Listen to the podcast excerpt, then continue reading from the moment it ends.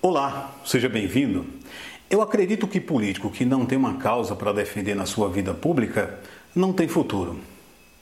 Se você pretende ingressar na vida pública e se manter nela, você deve ter uma causa para que dê sentido ao teu trabalho político.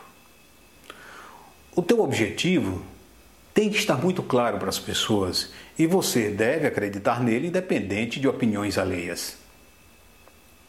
Aprenda também a enxergar causas realmente relevantes para você defender na sua vida pública. E jamais esqueça que discurso bonito já não convence mais o eleitor. Eu sou Cristóvão Pinheiro. Até o nosso próximo encontro.